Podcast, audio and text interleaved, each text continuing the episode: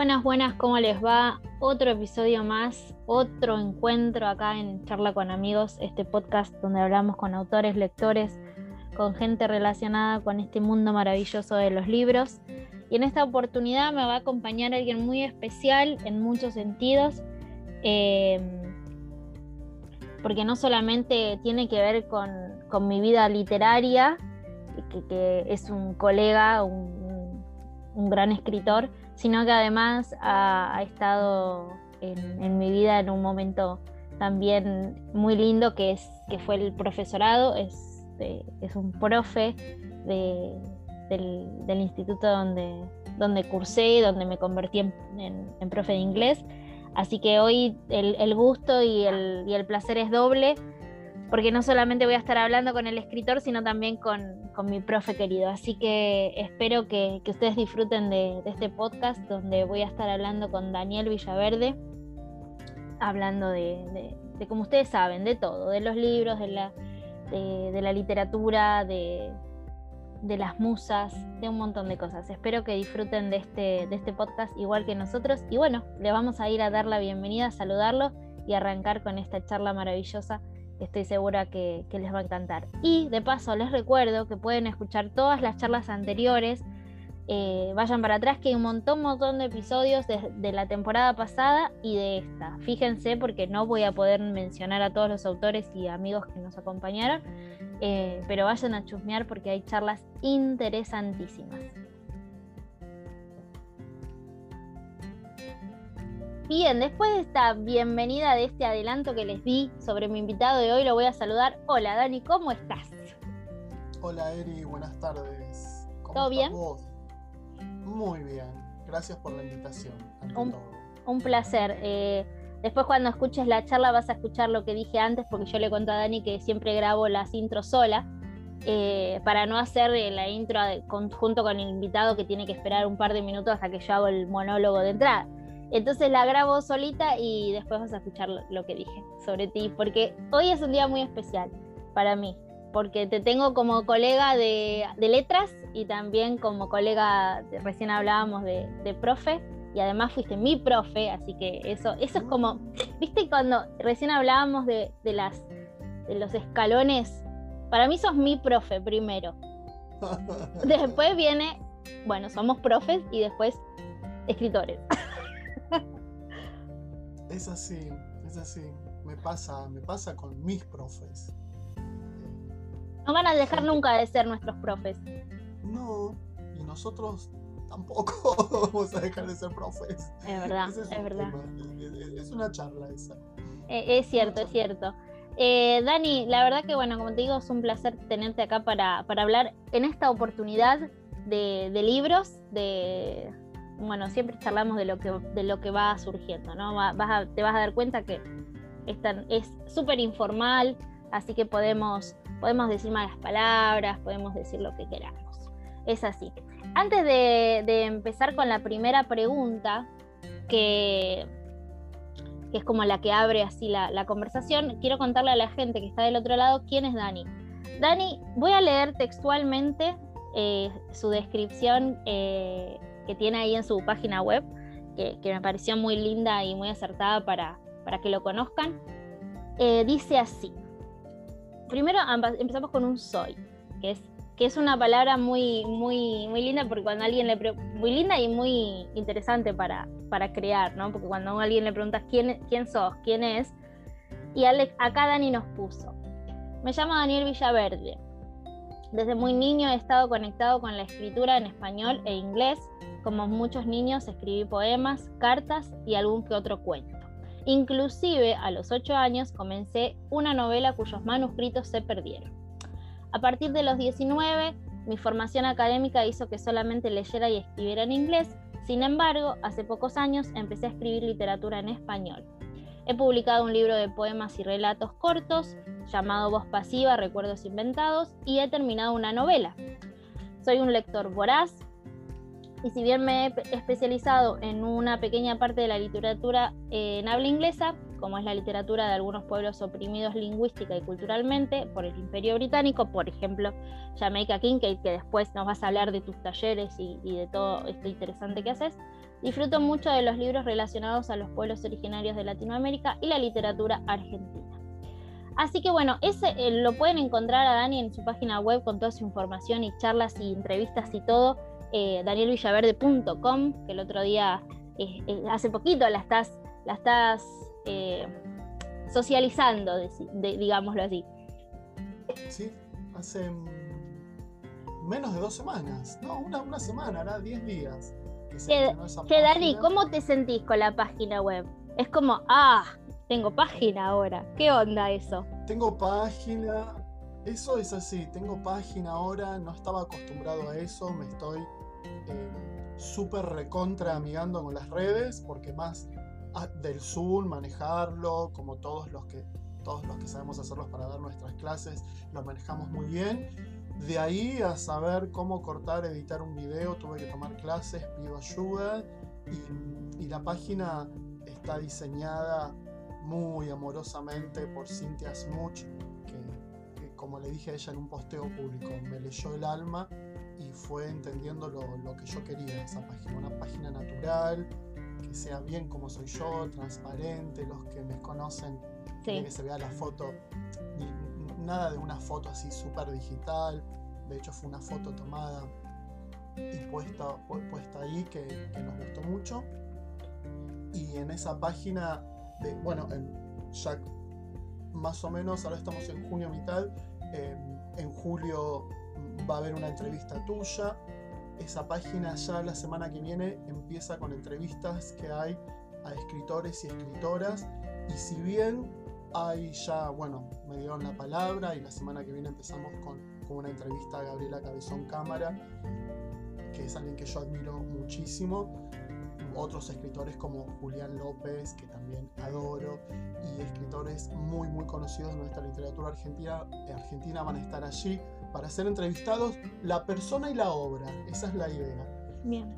Cada tres o cuatro de esos super escritores consagrados quiero dar lugar, que son los pocos lugares, como estás haciendo vos, cuando das lugar a los que aún no estamos super Los nobles, los nobles. Claro, o súper conocidos, también ir mostrándonos de esta manera, que es una forma de agradecer a lo bien que nos está yendo. Así que van a ser tres o cuatro de estos escritores súper conocidos, con dos de los que están emergiendo desde la autogestión o no, desde editoriales más pequeñas, y también va a haber entrevistas a, a personalidades de la cultura para preguntarles cuál es la relación que tienen con la literatura.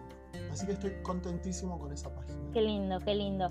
Es, es muy loco porque, mm, ¿sabes lo que veo también? Que muchos de los que empezamos a escribir nos pone, bueno, ya me parece que ser comunicador eh, de diferentes cosas, ¿no? Primero podríamos hablar de, de, la literatura en sí, comunicando diferentes sensaciones, emociones, ficción, lo que fuese, y después también no sé si te pasó a vos que como, te nace esa necesidad de hablar con otros, ¿no? De esto de las entrevistas, porque la realidad es que nosotros no venimos del palo del periodismo ni de, viste, es básicamente un compartir con el otro, de, charlar y, de conocer experiencias y, bueno, a ver en qué estás vos, en qué estoy yo, en qué estamos.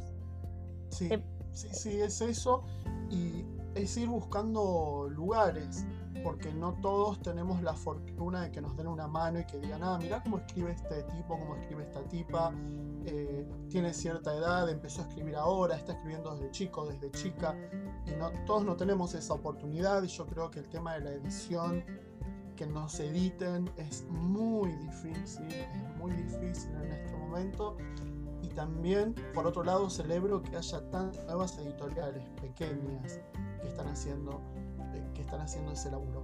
Em, somos comunicadores, vos sos una comunicadora, yo también, somos docentes. Entonces tenemos que, tenemos, no, sé si usar un modal, podemos, bueno, me fui a otro modal, podemos hacer esto. Y, está bueno, está bueno porque tiene que ver con esa idea de ser agradecido, ¿no? Decir, bueno, mira, me están dando una mano con esto. Yo compro muchísimos, muchísimos libros de autores eh, que se autogestionan eh, para darles una mano y también compro muchísimos libros de, la gente que ya está consagrada, porque como dice en la biografía o en ese soy, no sé si es una biografía, soy un lector voraz. Así que bueno, andamos por ahí, Eri. Me encanta, me encanta que, nuestros caminos se crucen en, diferentes puntos. Hay como...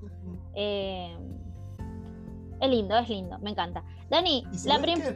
Sí, antes de tu pregunta. Dale, dale. Em, bueno, vos que me conociste como, como docente y que los que me han conocido saben que yo no hago alarde de los títulos, ni esto, ni, ni aquello.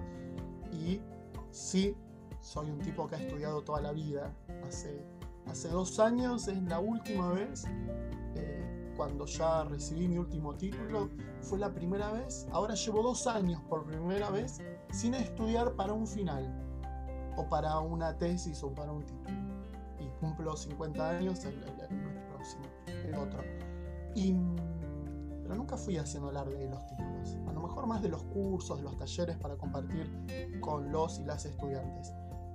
Pero, con un pero categórico, una de las cosas que estudié y de lo cual yo no hice alarde ni lo mostré por ahí es que mi maestría es en periodismo.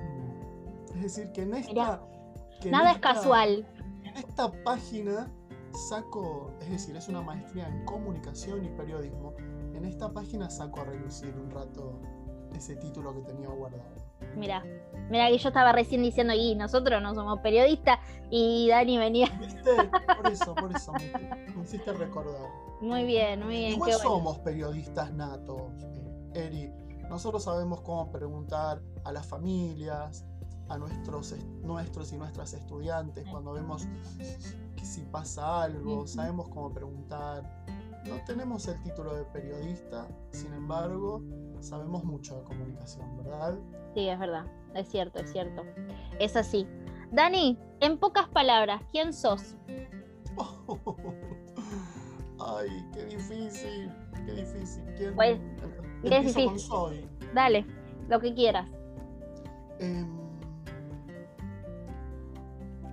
soy un muchacho, un señor ya bastante grande, maduro, que le gusta comunicar me gusta comunicar a través de diferentes cosas.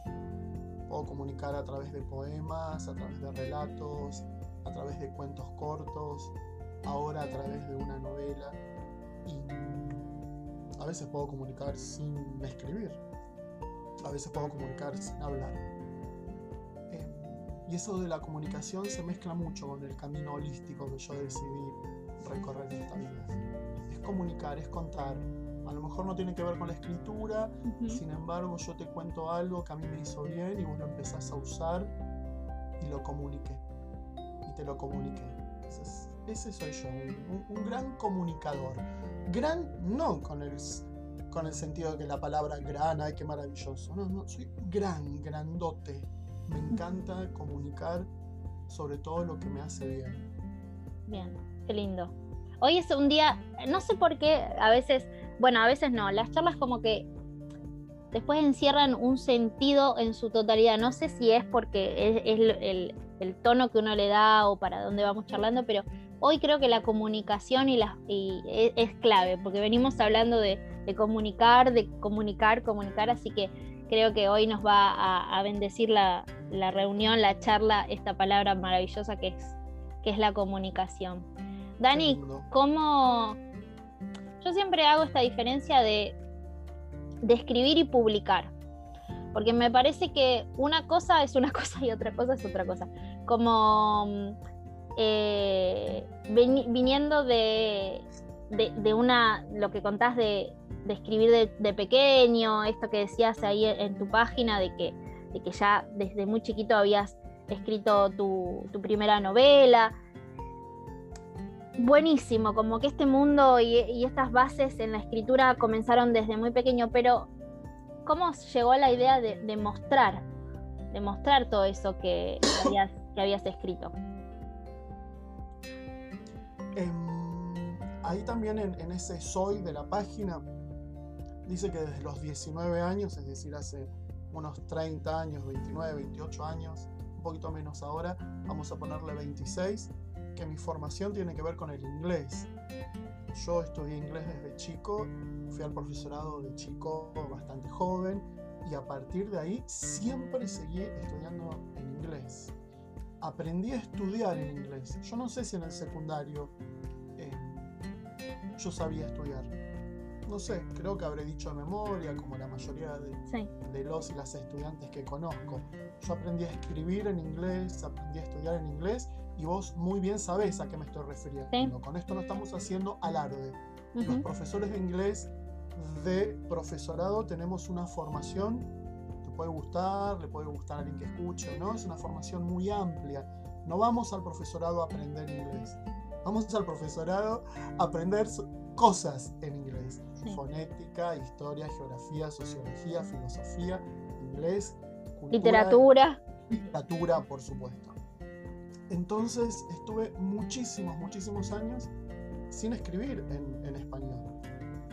Sin escribir en, español. Hasta que siempre cuento esta anécdota, hace un par de años tuve una especie de crisis lingüística porque soy uno de los pocos docentes en inglés que detesta el uso del inglés fuera de nuestro campo y ahí discuto con muchos y muchas colegas. Me parece un horror andar hablando en otro idioma delante de la gente que no lo maneja. Me parece una incomodidad tremenda y no quiero decir la grosería.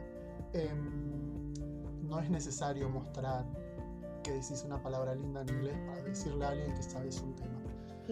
Y un día quise explicarle algo a alguien, yo iba por la calle y quería describir algo que había sentido y otra vez me, se me interpuso esa interlengua, esa tercera lengua con la que mi familia me carga que tengo.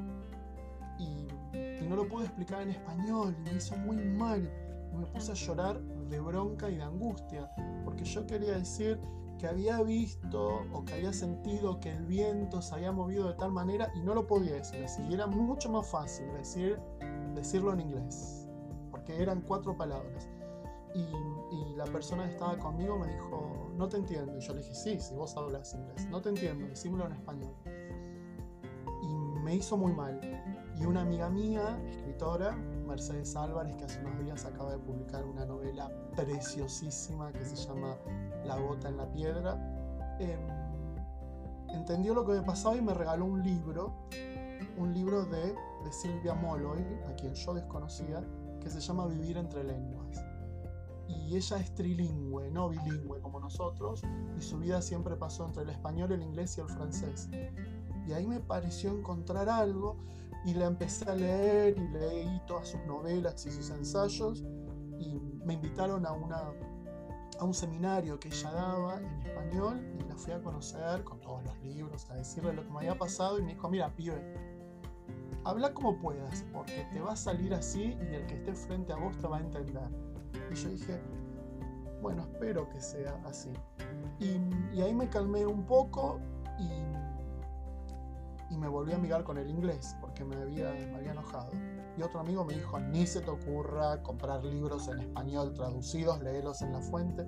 Y bueno, y ahí empezó esto de escribir, de decir, voy a tomar un taller de escritura para escribir en español y empecé con un taller de poesía y me gustó y escribí un poema y escribí otro y fui a un lado y fui al otro y, y ahí salió lo de la escritura en, en, español poniendo en un cajón Eri la escritura en inglés que sale cada dos minutos te tira te tira un montón. No sé si es porque tenga ganas me parece que es te nace. como aprendimos a escribir las correcciones que me hacen mis maestros en, las dos clínicas que estoy haciendo en este momento, tienen que ver con esas cláusulas relativas y esas oraciones larguísimas que usamos y que ponemos Erika Vera, ¿quién fue alumna mía? Sí, me pasa lo mismo. Y la ubicación de los adjetivos en el lugar. Sí, me pasa lo mismo. Queda tan culo con arandela, como digo yo. Tal cual. A mí el adjetivo delante del sustantivo, oh, no, su bella cara, no, no, no, no me gusta. Y o palabras que el otro día me di cuenta, acá en Recuerdos Inventados, en una, en uno de los relatos me di cuenta que puse asumí. Y ni siquiera el corrector se dio cuenta de eso, ¿eh? porque yo le dije, por favor, búscame anglicismos. Y no me gusta el uso de asumir, porque asumir lo tenemos del inglés, de I assume tal cosa. Claro. Y en realidad nuestro español es supongo o supuse. Bueno, esas cosas nos invaden. Así que por ahí, ahí empezó la escritura en español.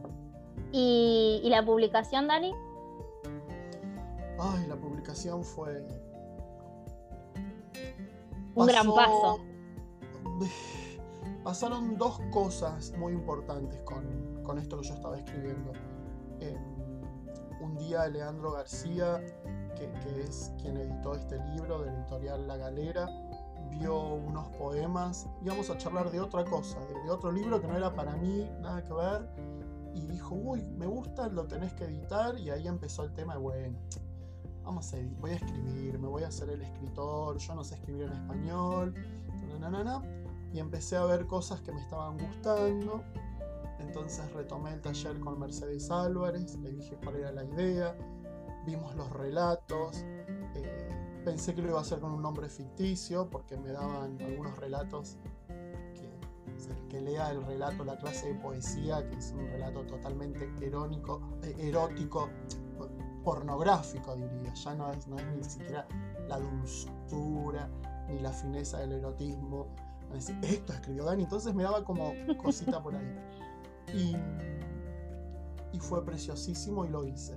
Uno de esos relatos, hablando de lo que es la edición, hay un relato que, que es, yo diría, autobiográfico, que es de, de, un niño que describe el conventillo donde se crió ese relato lo lee Carolina Covelo, una escritora deliciosa, maravillosa, que en unos días sale por, por Metalúcida su novela Thatcher, que tiene cosas escritas muy bonitas. Yo hice una clínica con ella y me, me dijo, Dani, de este relato tiene que salir una novela, ¿te animás? Yo dije, ¿qué? Una novela, yo escribir.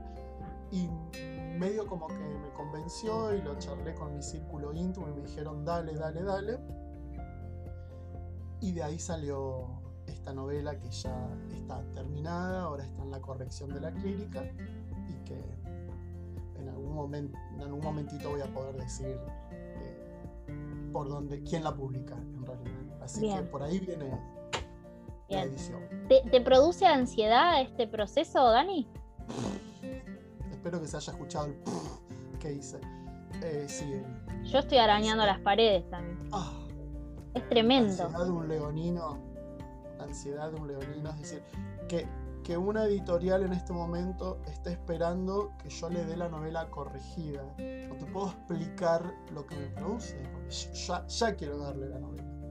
Y encima me dice, mira, mira el catálogo, fíjate que va a ir entre este libro y este libro, y estoy leyendo los libros y estoy fascinado, y ya me imagino que la novela está ahí. Creo que lo peor que me pueden haber dicho es eh, entregar la novela. sí, sí, sí, te entiendo. Te entiendo, te entiendo, porque yo estoy en la misma, en la misma, y es como que uno está eh, como navegando en las aguas de la imaginación y del, y del, cumplir sueño también, ¿no? Porque es, es un gran paso, creo, que para todo, todo aquel que escribe, todo aquel que empezó, eh, como en un caminito de hormiga, llegar a, que una editorial te publique y es como, bueno, primero la ansiedad de verla, después de todo lo que uno va a aprender en el camino, porque yo ya quiero que me lo den, quiero que me digan, a ver, ¿cómo, cómo se corrige? ¿Qué tengo que poner? ¿Cómo lo vuelvo más lindo? ¿Cómo, qué, qué, hice mal? ¿Viste? ¿Dónde hay que, dónde hay que, que, darle rosca y, y, y hacerla crecer? ya quiero, ya quiero saber todo, pero los tiempos editoriales no son los nuestros. No, no, no son los nuestros y el tiempo, tenemos que aprender a hacernos aliados del tiempo, porque los que dependemos aún de otro ingreso de dinero, de otra profesión, como es en mi caso, sea el profesorado, o los talleres de la universidad, o, mi instituto de, de lenguas y comunicación, no es que tenemos todo el día para sentarnos eh, a escribir. Hay una vida, además. Mm, claro, hay una cosa ahí que se llama, bueno, dinero que tiene que entrar para que uno pueda hacer esto. Y bueno, y hay que, nos vamos acomodando. Sí, sí, e, eso es así. Creo que aquel que, no, que no vive de, esto, bueno, son, son, creo que son los pocos, me parece. Me parece que en, rasgos generales los, los escritores, a menos que sea, no sé, me imagino Stephen King, no sé, grandes, grandes, así como, viste, grandes eh, autores que publican seguido. El resto me parece que la mayoría labura, labura de otra cosa. Entonces también esto de, balancear la, vida de, escritor, recién hablábamos de la página, de las redes, de que no es solamente tampoco, y vos ahora que, vas, a, vas a seguir publicando y, hace un tiempito que ya estás en, esta, en esta movida, te das cuenta que no es solamente escribir, no es soplar y hacer botella. Después tienes que hacer todo un laburo de eh, de socialización, de bueno, de página, de, estar activo en las redes, de comentar. Germán me dice, estás todo el día con el teléfono. Le digo, bueno, pero tengo, si alguien me escribe, tengo que contestar, tengo que poner un me gusta, tengo que ponerle algo ahí, tengo que estar como, como presente. ¿Te jode esa parte o, o la disfrutas? Todavía no me pasa eso, te voy a ser sincero, no es que, que, estoy contestando. Ya te va a pasar. Sí, sí lo que hice, Mr. Ansiedad, fue poner el, Google Analytics, o no sé cómo se llama, y, ver la cantidad de visitas en la página. Y cuando me escribieron las tres primeras personas que entraron a la página por el WhatsApp, que yo ni sabía cómo era eso, dije, ah, bien. Em, eso me pasó con, con la venta del libro, que se agotara la primera edición y que se vendiera muy bien la segunda. Y dije, bueno, no son tantos amigos que fueron a claro, no, libro para quedar bien. Y, que, en Moreno el libro, el libro se siga vendiendo y que en dos o tres lugares de, Capital el libro lo hayan comenzado a comprar personas que, que desconozco. Algunos me mandaron mensajes y yo dije, wow, qué lindo esto. Eh, yo no tengo problema con, la comunicación y mi timidez eh, está muy guardada. Nadie cree que soy tímido, soy súper tímido, nada más que he creado un personaje para guardar esa timidez. Entonces no tengo problemas con la timidez. Me encanta, más en comentarios. Eh, fue muy lindo la, la, presentación del libro que fue por Zoom. Yo dije, bueno, en 40 minutos se van a ir todos y en realidad estuvimos dos horas, una presentación hermosísima con quienes escribieron los prólogos al libro, eh, con invitados especiales, gente que leyó los poemas, eh, artistas que me dedicaron sus canciones y sus poemas.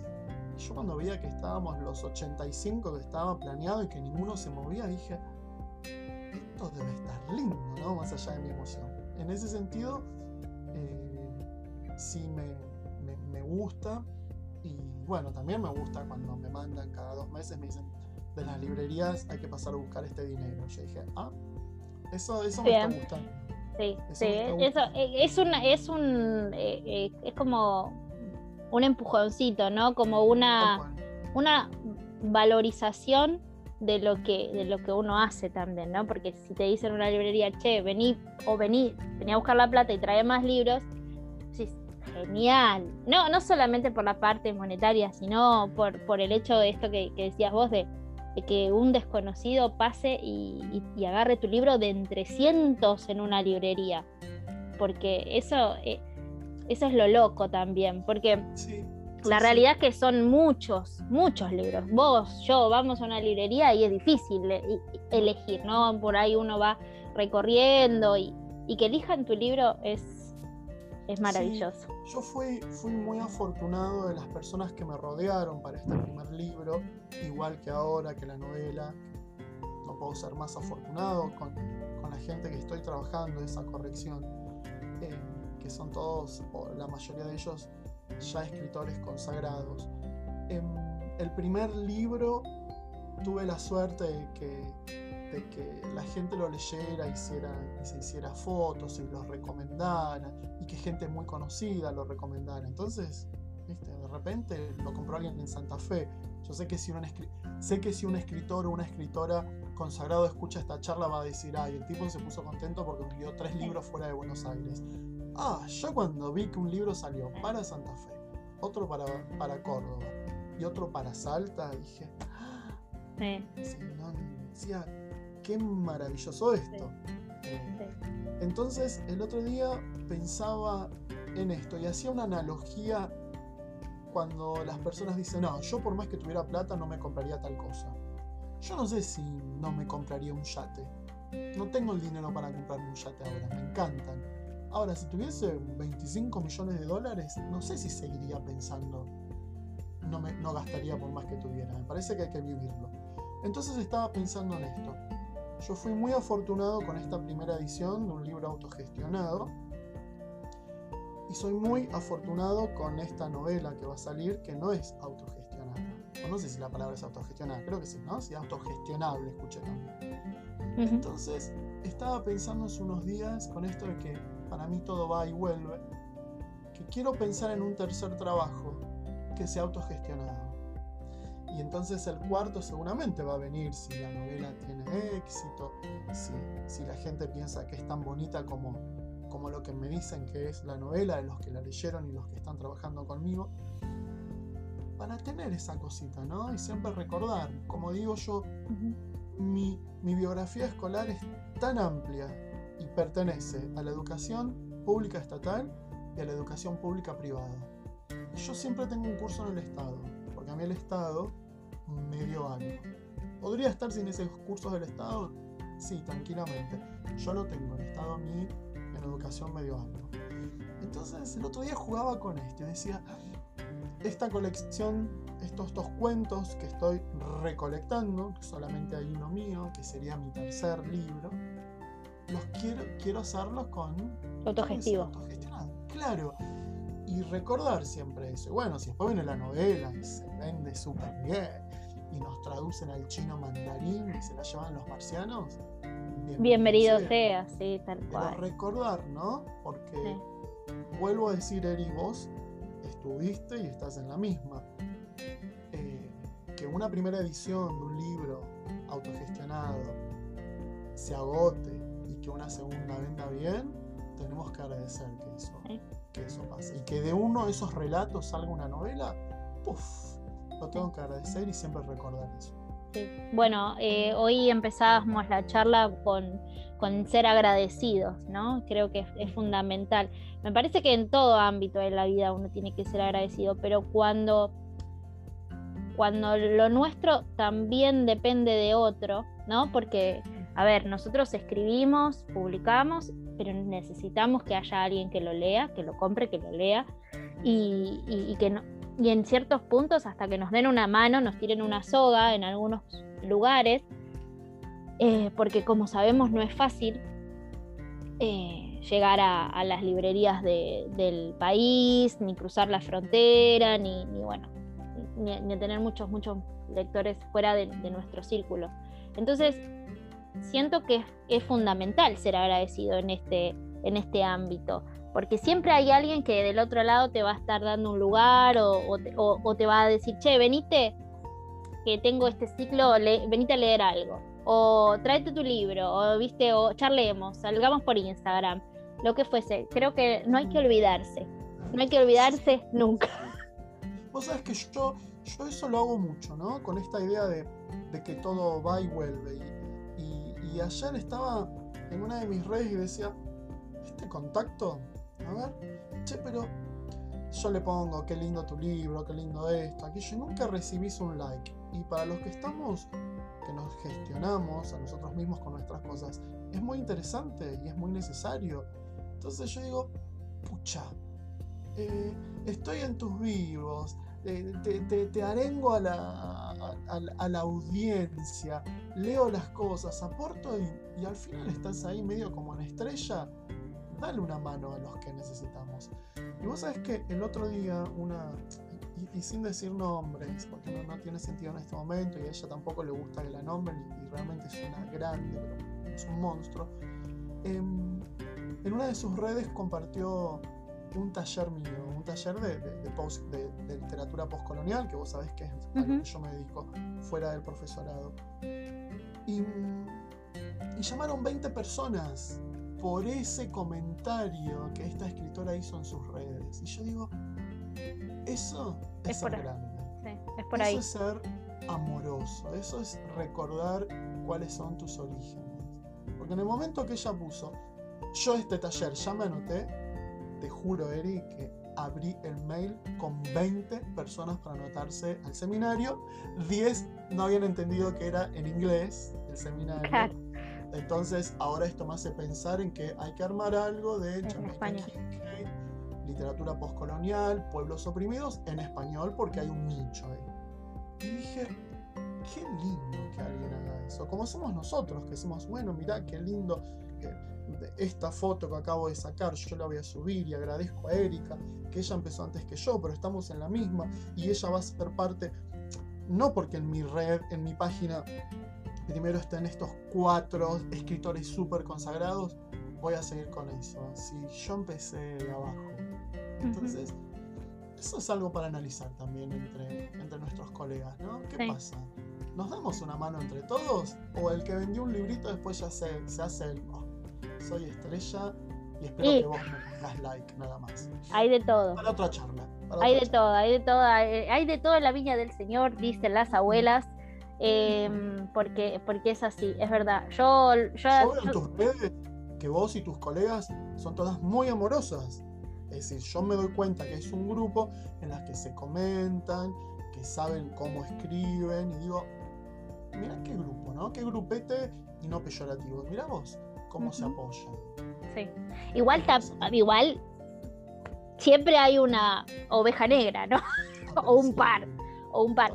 Pero, pero bueno, son las que vienen a dar el, color a, a, las notas. Pero, pero sí, eso es para mí clave. Clave siempre ser agradecido, nunca olvidarse de, un, de dónde viene uno eh, y, quién, quién, eras, quién eras antes de, vender, no sé, tantos ejemplares, ¿no? Porque eh, creo que, uno no debería dejar de ser quien es.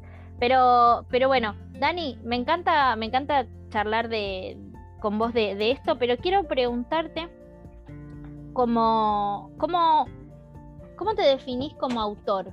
¿Qué, encontramos en los libros de, en los, poemas?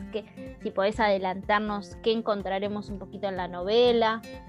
Hmm, sí, en, el primer libro, Recuerdos Inventados, Voz Pasiva, esta selección de, poemas y cinco, y cinco relatos, es, por más que cambien los nombres, que sigan otras cosas, es algo autobiográfico y es el viaje de una persona que sufrió muchísimo y encontró ratos de felicidad, ratos mm, de mejorar. Eso en los poemas, pero no hay que hacer un doctorado en física cuántica para darse cuenta. En los relatos también hay mucho de Daniel Villaverde, hay muchísimo.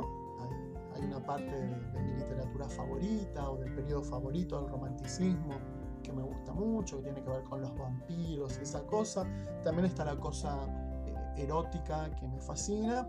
Y después está, hay uno que se llama La noche de mi velorio y ese soy yo. Y, me morí y estoy en un cajón de muertos mirando cómo la gente viene a saludarme y quién me viene a criticar y no. Y ese en realidad eh, soy yo. Eso se encuentra en recuerdos y en voz pasiva. En la novela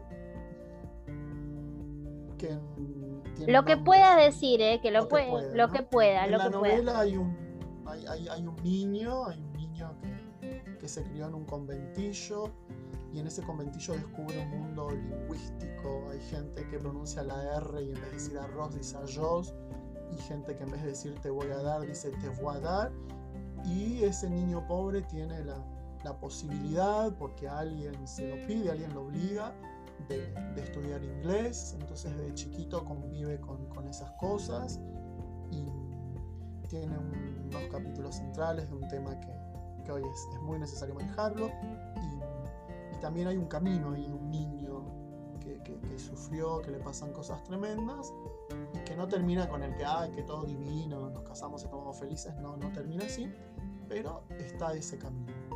Hasta ahí viene, y parece que ahí se corta esta referencia autobiográfica. Y este esta tercera cosa, que cosa le digo, tercera sería el tercer libro, pero segunda novela que ya estoy trabajando, tiene que ver con el mundo de, de aquellos que tuvimos acceso a estudiar y, hay una cosita ahí entre profesorados, institutos de formación docente y universidades. Jugoso, jugoso. Y hay un cierto grupo de gente que va a la universidad y se cree más porque no, no, no, no, pero los del profesorado dicen que tienen metodología y que ellos saben enseñar. Y que, entonces por ahí viene, por ahí viene la, segunda novela. Bien. Eh, Bien. Es una mujer. La ah, protagonista es mira, una mujer. Mira. Eh, Dani, ¿dónde te sentís como pez en el agua? ¿En, la poesía, en los relatos o en la novela? En la novela con lo autobiográfico se me hace muy fácil. Le puedo meter la cuota poética que me gusta. La autobiografía o lo autobiográfico eh, me gusta mucho. Me gusta rescatar cosas del pasado y acomodarlas y ficcionalizarlas. ficcionarlas. A mí me siento muy bien. Los poemas, el otro día que, me invitaron para un, ahora prontito, para un festival de, de poemas, me decían el poeta y la verdad que no me siento, mm. no me siento poeta, no tengo escuela de poesía, por más que escribí esto. Los poemas son como el resultado de una medicina.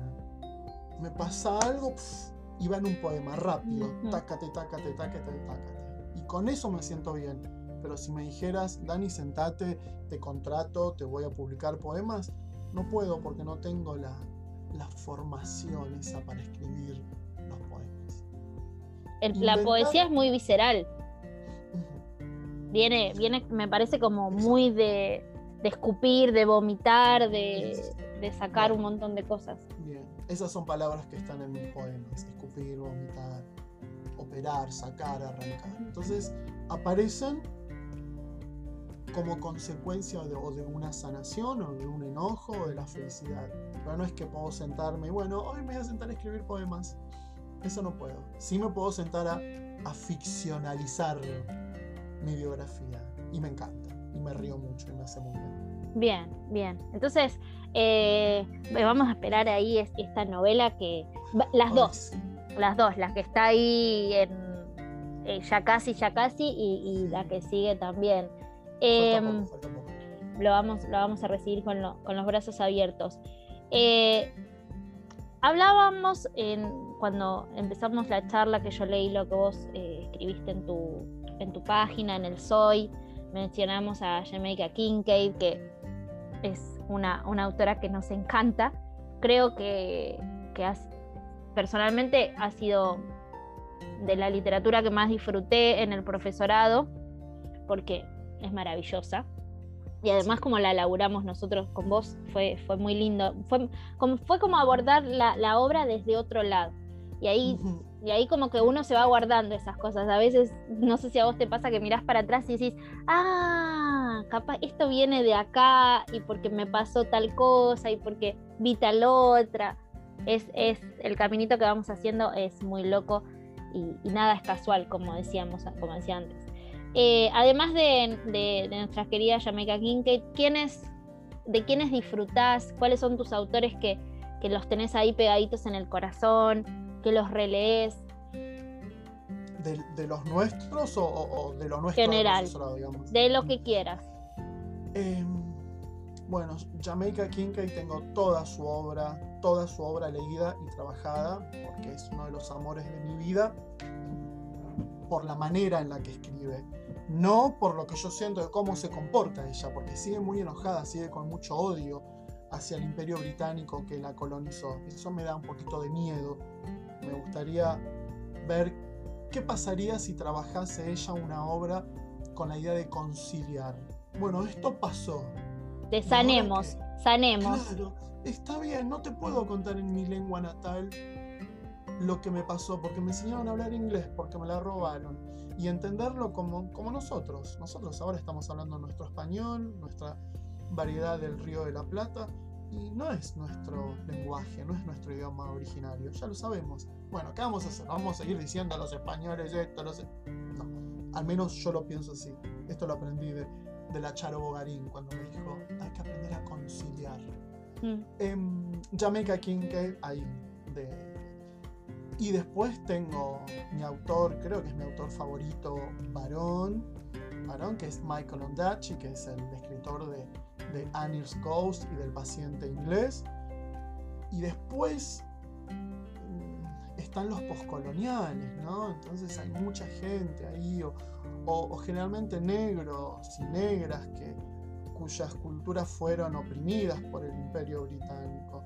Toni Morrison, Maya, Maya Angelou, que son pilares míos, y, puede ser un D.H. Lawrence, que hemos leído The Snake, o John Steinbeck también con su, con su Snake. Y de los nuestros, habría que hacer una lista cuando uno hace una, una entrevista para no quedar mal con nadie. Yo creo que desde hace 7 u 8 años que empecé a consumir literatura argentina, que no lo había hecho antes, yo me enamoré por su forma de escribir, por sus historias, de Gabriela Cabezón Cámara, me parece brillante. Bueno, de Julián López, que también hoy lo mencioné, con una muchacha muy bella, bueno, Meteoro, sus poemas ahora. Ah, la ilusión de los mamíferos, que es una novela que ya hay que leerla Dolores Reyes, que me parece que es una autora con su cometierras que hay que leerla en la escuela secundaria, que están esperando los profesores y las profesoras de literatura para trabajar eso. Y gente que va, que va saliendo, que, desconocía. Acabo de leer una novela que se llama Agua de Lía Che, que también va a estar entrevistada. Nunca leí algo breve, conciso, bello, hermoso, esta mezcla de narración y poesía. Em, leo mucho, Eri, mucho, mucho. Bueno, acá no, estoy en mi casa, pero tengo... Eh, ah, ahora leí hace unos días también de la editorial que dirige, eh, de la colección de la editorial que dirige Julián López. Leí El nombre de los caracoles de mm. Claudia Estela, que es una belleza. Y estoy esperando estos días, ahora cuando vuelvo a Capital, a buscar, a buscar el libro de Outlet, también de Laura Liébana, que es de la colección de UNAUR y, y estoy leyendo a, Juan Solá. Miro para ahí porque tengo. Oh, Juan Solá. Eh, y hoy estoy, lo tengo acá, estoy fascinado, estoy fascinado con Julio Ardiles Gray, Memorial de los Infiernos, Ruth, Mary, prostituta, editado por La Flor Azul, una editorial preciosísima. Nunca mm. leí algo tan fuerte, tan duro y bello a la vez, así que bueno, es, es, imposible, ¿viste? Y Eve, Eve Uar con las crónicas, tengo leído todo de Eve, de paso al rey como yo, tengo leído sus cuentos, ah, todos sus relatos y ahora las, las crónicas. Eh, hay un montón, hay un montón. Y sabes lo que me encanta, porque cada persona que viene a, a charlar acá al podcast me nombra gente que no tengo ni la más pálida idea. Y está buenísimo, porque uno empieza como a, escuchar otros nombres, a, abrir el panorama de, de, historias, de cuentos, de libros, de, un montón de, autores que andan polulando por ahí que uno no tiene ni la más pálida idea. Claro, pero además, Eri, lo que te decía, eh, yo acabo de leer, no creo, sé si me escucha y se enoje, para mí no era un autor súper conocido, y Acevedo. Entonces, bueno, me dijeron que era bueno, vamos a leerlo, me fascinó. Eh, lo que te decía de Lía Chara, era una maravilla, creo que es su primer libro, eh, el de Estela también, Mercedes Álvarez, Silvia Paglieta, compañera mía de clínica. Yo compro, compro y voy buscando esos autores que yo creo, a lo mejor son súper recontra conocidos y para mí no lo eran. Me parece que es una manera de, de, darnos una mano, ¿no? Sí, sí, Así como estoy leyendo eh, El cancionero mapuche, cuyo autor desconozco. Entonces. Sí, eh, también. también otra cosa que nos pasa en, nuestra, en nuestro tiempo que me parece es un golazo, es esta conexión con los autores que me parece que de un tiempo a esta parte, gracias señor, señoras redes, eh, que, lo permiten, ¿no? Pero de un tiempo a esta parte la conexión con el autor es otra también. Eh, no, no pasa solamente por, bueno, voy a la librería, agarro un libro, lo leo, eh, ah, mira, veo la fotito en la solapa, ah, fulano, listo, me gustó, no me gustó, lo recomiendo, no lo recomiendo, pero hoy en día, no, no sé si a vos te pasa como esta necesidad de ir un pasito más allá, de uy, qué bueno este, a ver, está, tiene Facebook, tiene Instagram, lo sigo, le comento, lo, recomiendo, no sé, eh, la, relación con el autor a través de su obra eh, creo que enriquece un montón eh, al lector. No, sé si opinas lo mismo.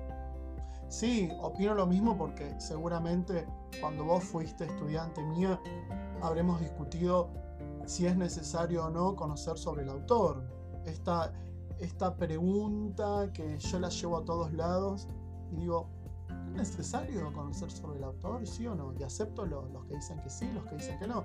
En mis talleres lo pregunto, en, en estas dos clínicas que estoy haciendo también lo pregunto. A mí, yo lo necesito, yo necesito saber, bueno, mira vos, Erika Vera, mm, che, esta cosa romántica yo nunca me enteré, ¿de dónde la saca? ¿De dónde viene esto? Y como vuelo, como abuelo, digo, ah, mira, ¿y este, ¿y este podrá ser Germán o no? Este poder... A mí, yo lo necesito. No digo que no se pueda leer una obra, porque la verdad que antes de leer sobre Shakespeare, nunca supimos de Shakespeare y tampoco sabemos mucho, por más que se diga. Em, es diferente con Jamaica Kincaid, que sí, que cuando lees su biografía sabes que, que es parte del libro, ¿no? Sí. Pero gusta esto, esto que decís vos, señor Redes, gracias. claro. Sí, a ver qué les gusta. Sí, sí, a, mí, a mí me encanta. Además, esto, tal cual, porque, eh, bueno, a ver, admirás a, admirás a tal o cual autor y decís, bueno, este autor admira a tal o cual otro. Y, empezás como a moverte en, eso y, creo que todo enriquece y más, más a, a nosotros que escribimos, ¿no? De, que todo lo que sea nuevo, diferente. Este año yo me propuse leer cosas distintas a lo que venía, que soy bastante monótona en, cuanto a, lo, rosa, a lo romántico. Bueno, rosa es horrible, no se dice más. A lo romántico.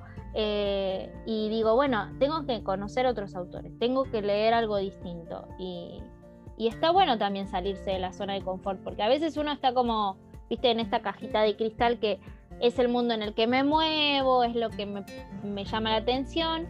Eh, y, está bueno leer cosas que te interpelen también. Que te... Exacto. Y me parece que nos pasó en el profesorado en tu época, hoy ya ha cambiado un poco, un poco. ¿Para bien o para mal? Creo que para bien, bien, para mejor, no sé si bien, para mejor, que nos desestructuramos un poco con la lectura. Vos recordá que llegaban a cuarto conmigo después de leer Shakespeare y Milton y, y Tatata, todo así, em, y, Dahl, y todo así súper estructuradito, y, yo les decía, bueno, ¿qué pasa en este renglón con la variación del lenguaje? Y todos me miraban como diciendo, ¿y este va a salir? Además, un profesor que no hablaba, que no tenía el mismo acento que los profesores de los otros años. Las primeras clases eran sufridas hasta que entendían por dónde íbamos. Hoy me parece que inclusive en los profesorados estamos poniendo otras cosas. ¿Es cierto? Poner Jamaica Kincaid, poner Toni Morrison para practicar la oralidad. Ya leímos Shakespeare, ya leímos Milton con su paraíso perdido, divino, pero hay otras cosas para leer también. Entonces ahí va para, parece que viene, para mejor. Qué, bueno. Esto lo dije en voz baja para que no se enoje ningún profe, Claro, bueno. Nadie se, nadie se tiene que nadie se tiene que enojar porque no estamos diciendo nada mal. Em, Dani, como lector, ya hablamos de, vos, de tu proceso eh, escrituril, como dice una, una colega. me eh, me lo robo, escrituril. escrituril, e, esto es Mimi Romance, es la, viste, ella lo, lo, dice y ya después todo, yo, ya me lo robé también. me lo presta, me lo presta. Em, hablamos de, lo que está por salir. ¿Y cómo es Dani como lector? Bueno, veo que tenés un montón de libros ahí. ¿Sos de leer varios a la vez? ¿O te dedicas a uno, terminás y después lees? No, soy, soy, soy un animal prolijo, voraz para leer. O sea, poliamor en cuanto a libros. lo mío es así, es un poliamor de libros. Eh, creo que lo que no gasto en, zapatillas o, siempre hago el mismo chiste, ¿no? ¿No? tengo ningún exceso, no tengo ningún vicio, tampoco lo critico, pero digo, no gasto en alcohol, no gasto en drogas, no gasto. pero, con un pero categórico, pero em, gasto mucho dinero en libros, mucho, mucho, mucho, mucho, mucho, y compro, tengo. Un montón. ¿Muchos pendientes? ¿La pila enorme? Hay una, hay, una lista, pero esa lista pasa a la pila y yo no soy de los libros pendientes. Yo tengo, yo, estoy con estos, ahora con esta pila que te mostré, y los estoy leyendo.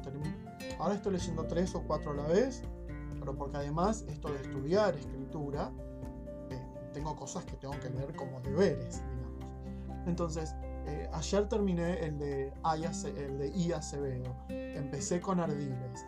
A la vez estoy con las crónicas de Eve, pero como las crónicas son cortitas, me demanda otra concentración.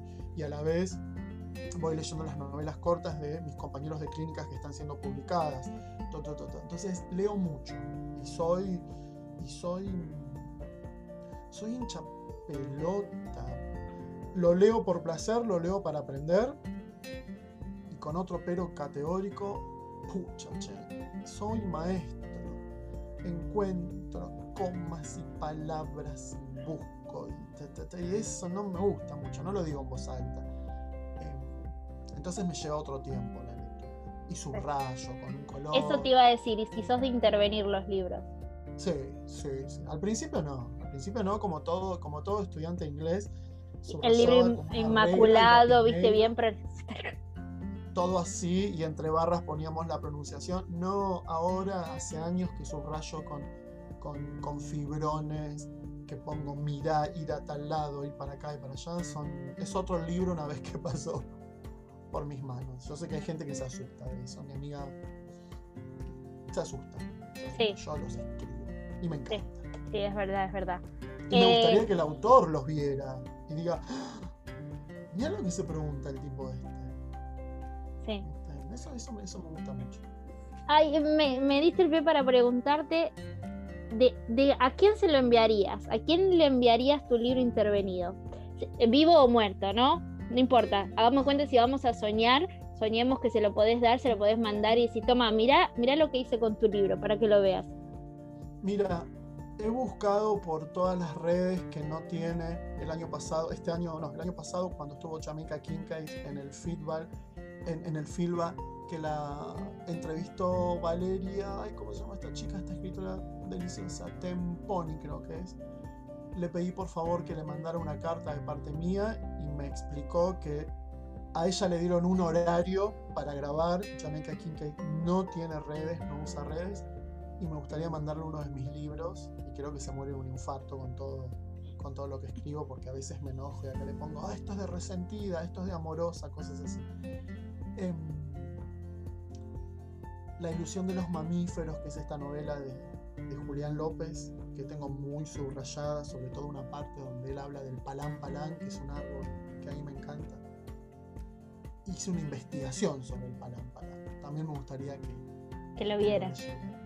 Eh, no sé qué más. Bien, pero bien. Yo me imaginé que era con ella, porque, porque además, sabiendo todo el laburo que haces y, todo lo que nos transmitís y nos comunicas en los talleres y, incluso en el prof también, eh, se nota que, la relación con ella es... Tengo una super noticia con King Kate, que no tiene que ver conmigo como escritor, pero me, contactaron y dije que sí, lo estoy haciendo. De hecho, una, una, editorial para hacer una traducción de uno de sus libros. Cosa que yo nunca quise porque no soy traductor, pero me agarraron por el lado de que, bueno, vos que la conoces tanto. Claro, por el cholulaje. Por el cholulaje, por el amor, por la admiración. Claro. Sé, sé sus libros, creo que. Claro, de pe a pa. Me agarraron por ahí, me ofrecieron ayuda. Qué lindo, Dani que, estoy en eso, sí, con una traducción, aprovechando que salió hace muy poco la traducción de una autobiografía de mi madre, que parece que es exquisita, ya me lo compré, lo tengo que retirar en unos días cuando viajo. Em, además de un taller que, van a hacer, al cual yo voy a ir como alumno. Em, aprovechar eso, ¿no? A leer Kincaid. Hay que darla a conocer a Kincaid porque es una, es una brillantez. Eh, Dani, para ir cerrando nuestra, nuestra charla, quiero, quiero preguntarte, em, ¿qué consejo le darías a aquel que tiene ganas de, de publicar, porque por ahí viene escribiendo, de publicar, de moverse en este mundo de, la escritura. ¿Y, ¿qué, le, ¿qué, le, dirías a un autor, a una persona que, que quiere dar a conocer sus escritos? Yo le tengo mucho miedo a la palabra consejo. entiendo lo que, lo, que vos decís, hago discourse análisis acá, ¿no? Eh, yo siempre hablo de mí personalmente, hablo de, de sugerencias Ok, me gusta. o lo que yo haría. A mí el consejo me da, me da como miedito, porque además no, no, estoy preparado para, para eso. Em, con esta formación que nosotros tenemos de los modales ¿no? y el dedito. Yo lo que haría, lo que sugiero es escribir cuentos, relatos, buscar todos esos lugares donde se mandan los concursos, empezar a mandarlos por ahí. El que quiera autogestionarse, que busque gente viola, que no sea esa gente que, que porque vos pones el dinero publican cualquier cosa. Mm. Bueno, Dani, la verdad, un placer charlar con vos. Ha sido una charla maravillosa, súper interesante, como te dije al principio. Está buenísimo coincidir no solo en el ámbito escolar, sino también en este, en este camino de escritor. Gracias por estar del otro lado. Espero que, vos la hayas pasado lindo y, bueno, espero cruzarme con vos en persona para, charlar de, muchas cosas más. Te, te súper agradezco nuevamente y, bueno, gracias por haber estado eh, en este podcast de charla con amigos.